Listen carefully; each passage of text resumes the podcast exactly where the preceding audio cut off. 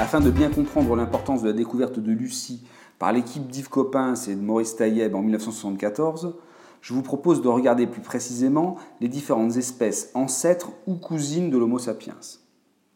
Les recherches actuelles insistent sur le fait que l'homme moderne que nous sommes, l'Homo sapiens, n'est pas le résultat d'une évolution linéaire, c'est-à-dire pour faire simple que nous ne sommes pas les descendants d'espèces successives selon un raisonnement du type. Homo habilis donne Homo erectus, qui donne Homo neanderthalensis, qui donne Homo sapiens on parle aujourd'hui d'une évolution buissonnante, avec plusieurs espèces vivant en même temps, certaines s'éteignent alors que d'autres évoluent. On estime que le genre Homo apparaît il y a à peu près 7 millions d'années sur l'actuel continent africain. Le fossile le plus ancien de bipèdes primates est découvert en 2001 au Tchad par une équipe dirigée par Michel Brunet. Ce préhumain le plus ancien a été nommé Toumaï. Et nous n'avons de lui que son crâne. L'Australopithèque apparaît il y a 6 ou 5 millions d'années et disparaît vers moins 2 millions d'années. Il s'agit d'un préhumain bipède. Les Australopithèques ne seraient pas les ancêtres de l'homme moderne. Il s'agirait d'une branche éteinte. L'Homo habilis apparaît il y a environ 2,5 millions d'années. Il dispose d'une capacité crânienne supérieure à celle de l'Australopithèque, avec 700 cm3 contre 500 pour l'Australopithèque. Il est capable de tailler des pierres de manière rudimentaire, cependant il s'agit là d'une véritable nouveauté. Il est en partie contemporain de l'Australopithèque. L'Homo habilis est pour sa part considéré comme un ancêtre de l'homme moderne.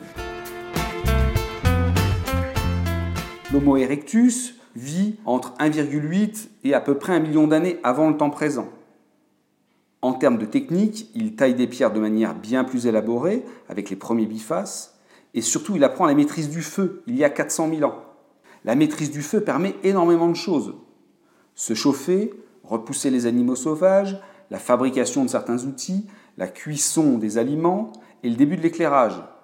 Ce dernier élément est fondamental, car il permet notamment désormais une activité nocturne.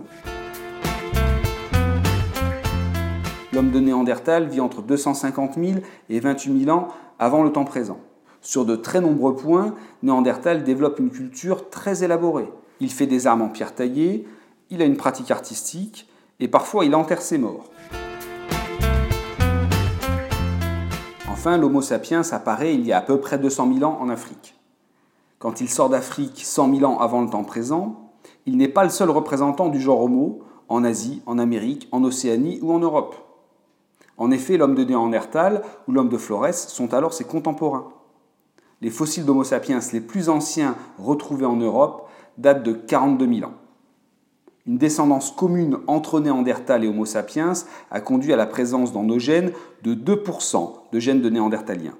À ce jour, nous n'avons pas d'explication précise sur les raisons pour lesquelles Néandertal disparaît, laissant Homo sapiens seul représentant actuel du genre Homo.